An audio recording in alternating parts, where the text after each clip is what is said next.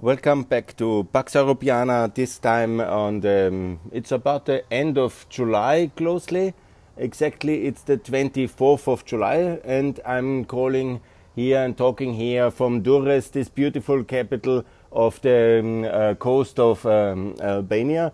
Oh, it's the touristic capital. The capital, obviously, is in Tirana. It's very beautiful here. I have a wonderful sea view apartment. I really like it very much and I'm continuing my NATO and Balkans tour and also my Euro promotion tour. Many of you have seen it, and I would like to ask you a favor uh, to subscribe to my YouTube channel because this summer I will do uh, more um, um, video podcasts, uh, video uh, transmission, and because um, I have learned how to do that better, and also I'm here in the region in Montenegro. I've been in in Albania, in Macedonia, in uh, Kosovo, now back in Albania. Then I will go to Montenegro back, and if I'm lucky, I can also go uh, to Serbia.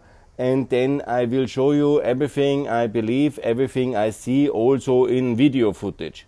I have uploaded now hundreds of videos, uh, small videos, longer videos, videos with me explaining specific economic or infrastructure issues, and uh, integration issues, but also simply also walking through the city. My best success was that won't impress anybody very much, but I had 3,000 views uh, for um, uh, my city tour for Tirana, which was my most watched video up to now.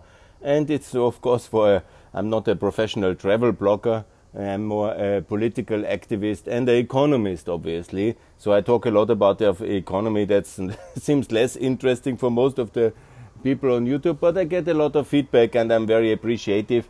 And I would like to say thank you to all of my 225 subscribers, which I got now about 100 more in uh, July since I do this intensively. And that's, of course, um, endorsement and that's a sign of uh, improved uh, reception. And I appreciate you if you also subscribe my YouTube uh, button in my YouTube channel. It's easy to find Günther Fehlinger, my name or Pax Europiana or Fehlinger. You will find many videos, then you can see the channel is full of things. I have now started with this channel intensively during Corona, beginning in April 2020. And now I've uploaded all my political uh, philosophy, my recommendations, and it's really very extensive. I see, you know, some of them have only 30 views, some 3,000 views. I appreciate everybody who takes the time to follow uh, what I want to say. Ultimately, I'm talking about the enlarged European Union, enlarged NATO, enlarged Eurozone, and the Euro unilateral adopted, and all the other uh, things I've explained in my podcast and which I have explained in the past in my articles. But now I focus on this podcast, on the video channel, and also on my tweets uh, in my Twitter account, which is also I got a lot of positive reception for my trip in Montenegro, in Albania, Macedonia, and in Kosovo, especially. It was a very impressive trip in Kosovo. I really loved it. I had uh, good luck and I was invited by many politicians, and I was also visiting many of the key Kosovo genocide uh, memorials in Prekaz, in Račak. I've been crossing the bridge over to North Mitrovica I met the deputy prime minister. I met uh, several of the most important mayors who um, hopefully make such a uh, impact uh, this uh, no, October in the elections when it comes to clean government. There's a lot of good guys now, and there's a real window of opportunity in uh, Kosovo to clean up and uh, to get ready for EU candidate status and for NATO membership. That was very positive. Obviously, Montenegro and Macedonia are more advanced in all aspects Montenegro got about everything right. Just in politics, they are fighting. Uh, that's, of course, an issue. And they need also to clarify identity issues of the past, yeah, toxic and complicated issues like Srebrenica.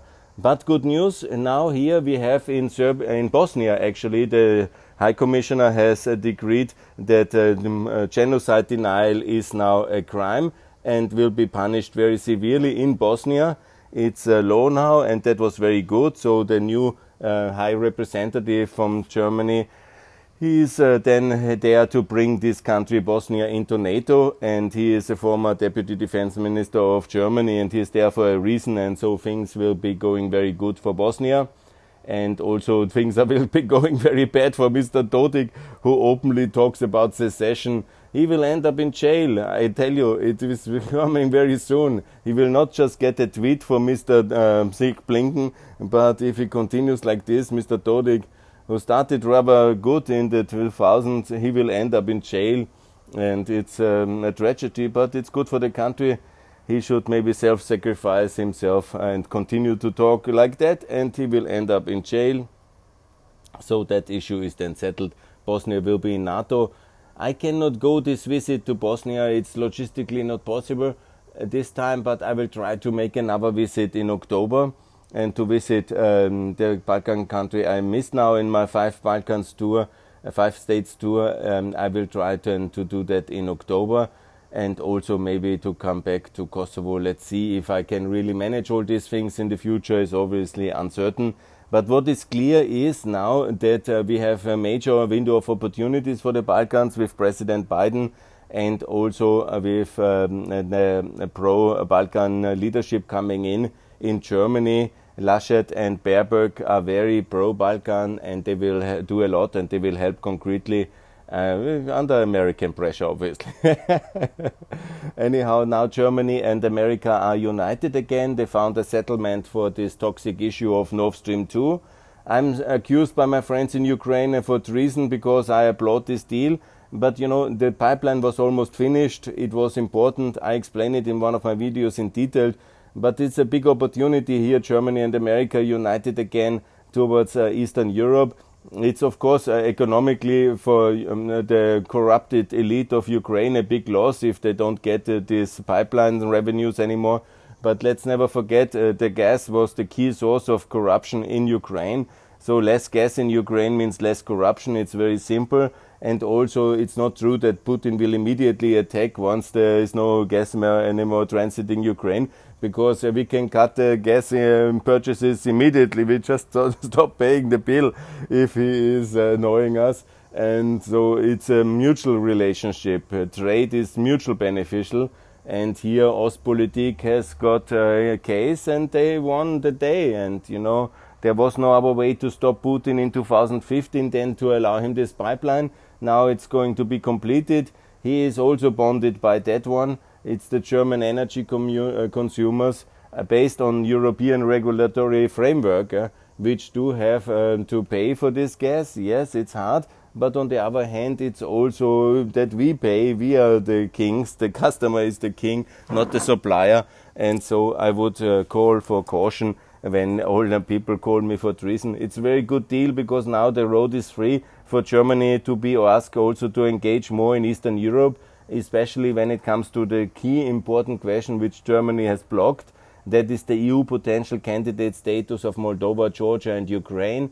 There was this uh, visit of Mr. Michel now in Batumi and in Petra, this famous declaration of the accession trio. So the three are really very coordinated now. Michel was there endorsing that agenda by his visit. Of course, he was talking his general blah blah line somebody has written for him about the future Eastern Partnership Summit.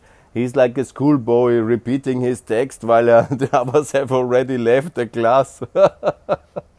Anyhow, he is amazing. But he is now really doing good things.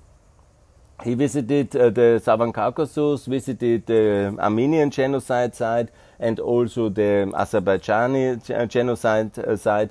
It's now very important for him to come to Kosovo and visit Racak and Prekaz, uh, the genocide sites of uh, the Kosovo genocide committed by Serbia. I call him to do that, and so he can gradually learn about Eastern Europe and grow up. Because the task is ultimately to get, of course, Kosovo and Bosnia now in NATO, and to make um, Serbia the famous offer I promote here, and that's also the reason for my tour. Why I promote here, everything is very clear. NATO membership uh, for Serbia is the offer, and also obviously uh, EU membership. But first, the offer is uh, the euro for Serbia and also for recognition in exchange for recognition of Kosovo. That's a very simple deal. It's very beautiful. We just need, in order to make it more credible, this offer to make a European Parliament resolution and a Council resolution to make it clear Serbia has the euro. The moment the recognition is passing the Serbian Parliament, they can float the euro. That is very meaningful for their middle classes. That's very meaningful for their companies, for the SMEs. That's of course a disaster for the corrupt elite because they live so good of this kind of collusive, corruptive uh, devaluation system and the control of the central bank. So there will be a huge resistance of them, and they are funding obviously the nationalistic elements in politics. So there will be a major crisis. We have to be militarily prepared, and also the Serb forces have to make sure they keep order.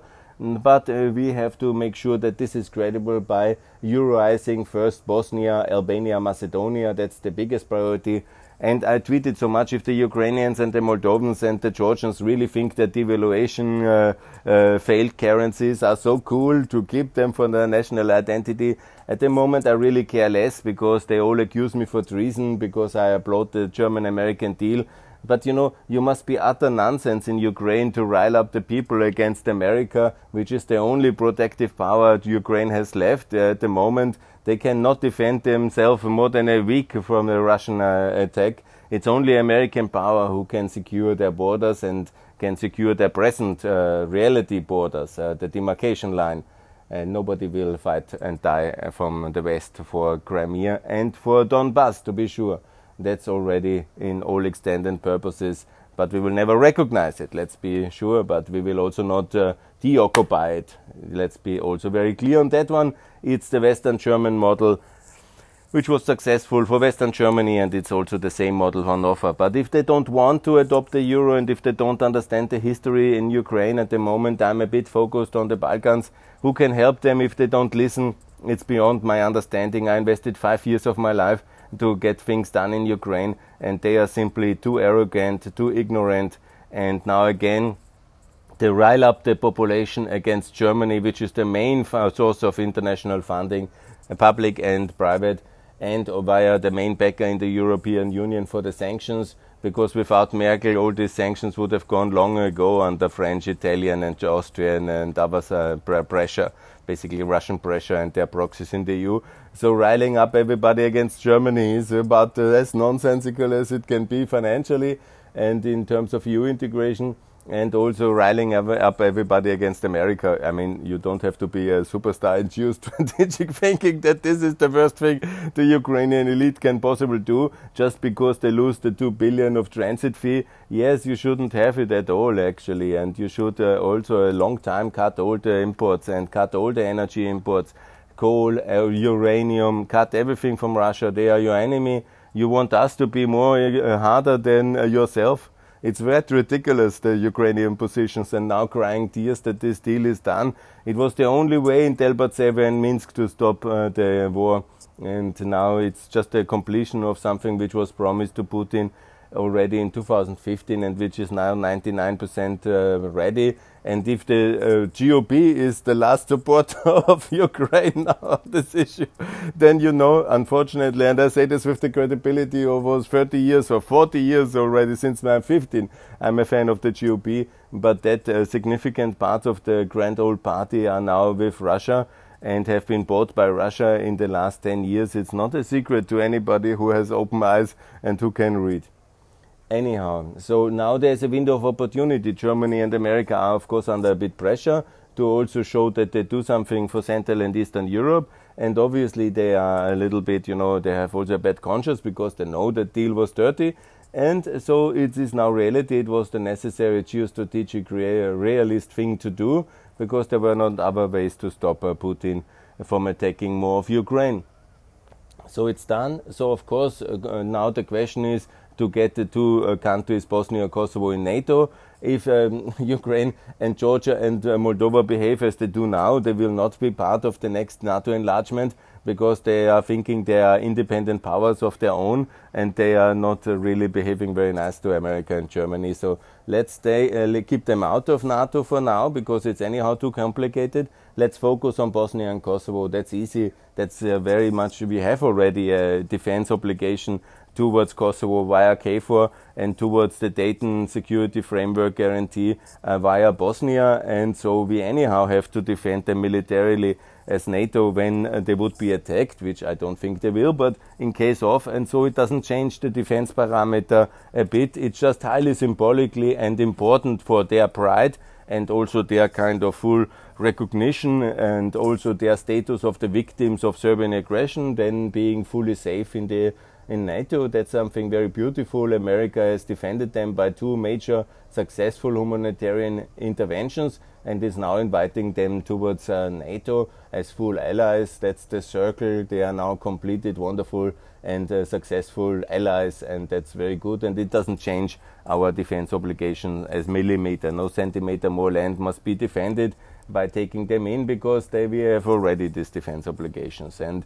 the American cruise missiles will ha- hit hard anybody who is touching Kosovo and Bosnia anyhow so it doesn't really matter inside or outside in technical militarily terms but it matters very much in political strategically terms because obviously that will mean that they are safe forever they have made their journey towards full ally status and that is very meaningful towards the Serbian middle classes to see that we are very serious they will have both the euro once Bosnia has euroized and the NATO obviously membership will be very meaningful also. And then hopefully there is a new Adenauer coming in Serbia. Uh, this was uh, I had the debate on Twitter. I explain you. Uh, was not the Adenauer. He was the Erzberger.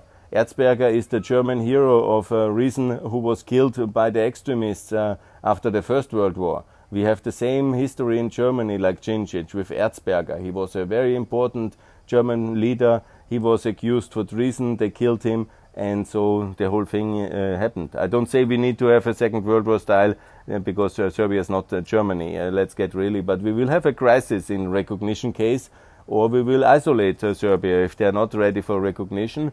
But Bosnia and Kosovo will join, uh, in the euro and in NATO, and all Balkans will be united in the NATO and euro, but Serbia. And then, uh, you know, that will be very meaningful for the Serb media, for the public, uh, the invitation to join.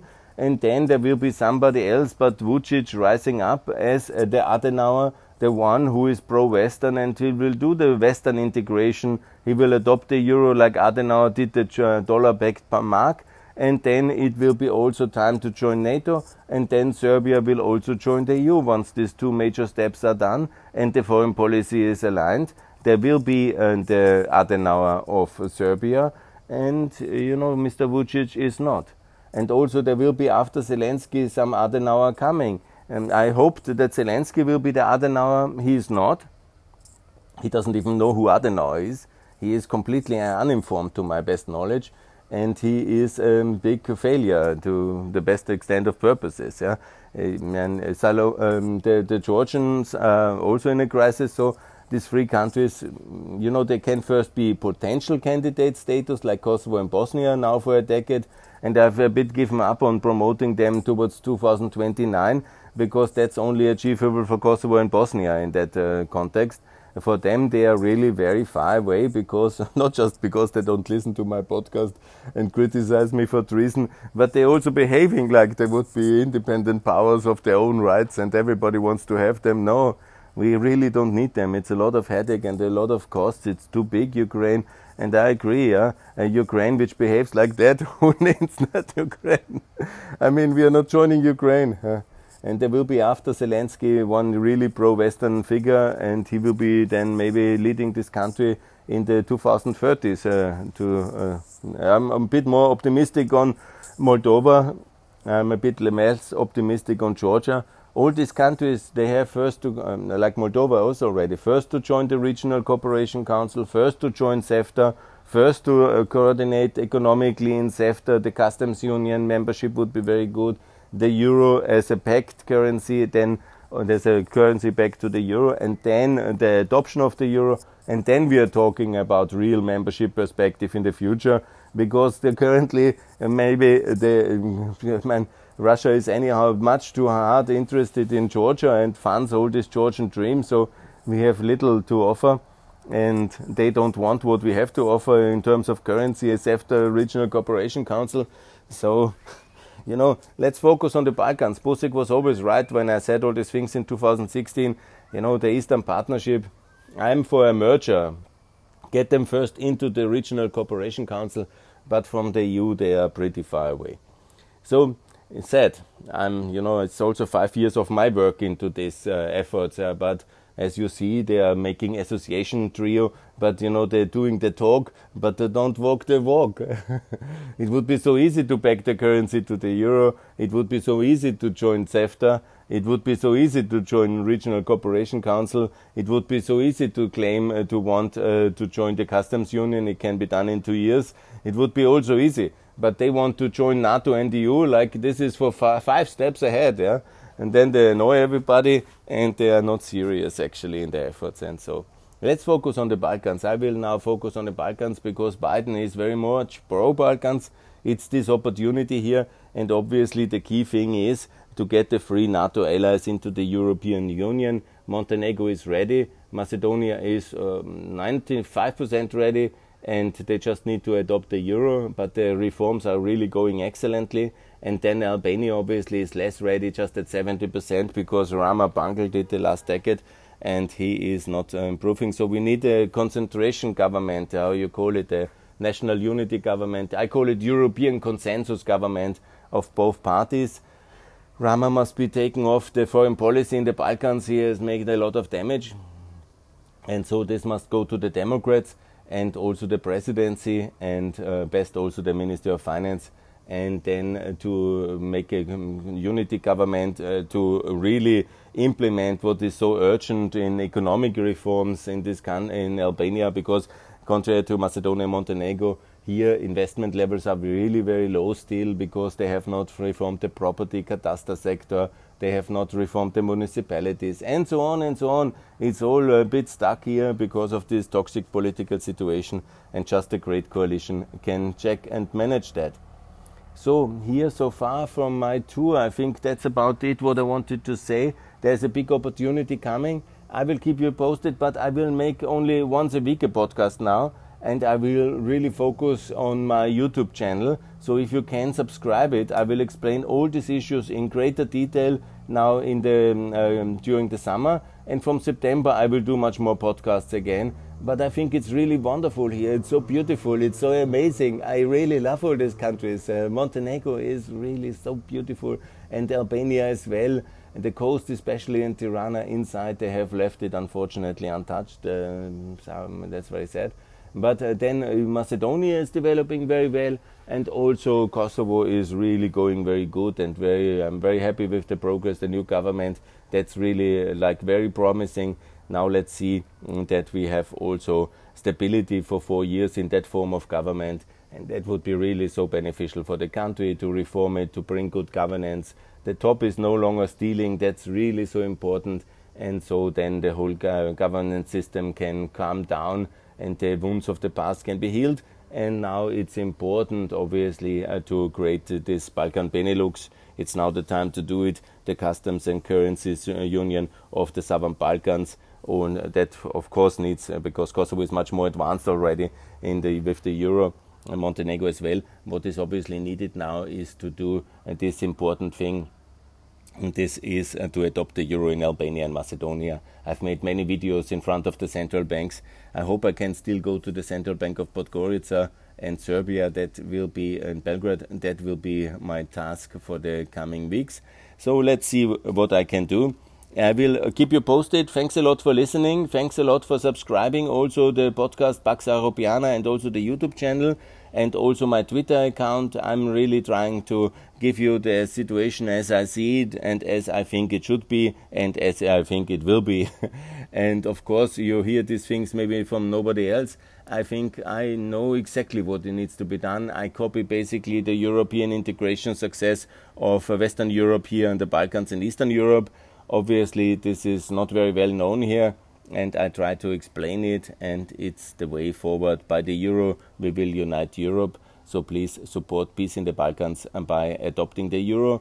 There's a funny anecdote actually now. It's that uh, Croatia will anyhow officially join the eurozone in 2023 and they have now decided in a um, opinion poll or whatever the politics to have Nikola Tesla on the coins. You know the bills are all the same in Europe, but the coins they have this um, uh, specific uh, kind of country specific. Only countries officially in eurozone can have this privilege to have also a specific person or symbol. And they have decided between Dubrovnik and Nikola Tesla. Now it's Nikola Tesla, and of course he is also a very big hero in Serbia. So that fits very well because I anyhow want uh, Serbia to adopt the euro. They will not have the right uh, to get their own uh, kind of coins uh, because that's only for eurozone members. That's very far away in the future for them. But then, of course, uh, they will have at least Nikola Tesla on the Croatian euros, and so that's I think very fitting for them. Obviously, the uh, the nationalistic Serbs will get mad when uh, they hear the, my comment on this. But nevertheless, that's very meaningful because we are here one region, one Europe, one currency, and everybody who wants to be with us should be inside, and that would be wonderful. So things are going also in Bulgaria. I will also try to do some several good interviews now in the time when I'm more stable here in Durrës. I hope I will manage them. I have to prepare myself diligently for the Macedonian Bulgarian issue, for Kosovo IT, and then also for um, I have prepared two other interviews. I hope I can release them in the coming two weeks. So, in a way, there will be some activities on the podcast channel. Please give me a subscription and a like as well, and a positive comment and I would be most happy uh, to get in touch via Twitter. So thanks a lot for your attention. More to come, and thanks a lot for everything and support the Balkans in the European Union. Bye from Durrës. It's so beautiful here. Please watch it on my YouTube channel and come here yourself once. It's amazing. I love it. Bye.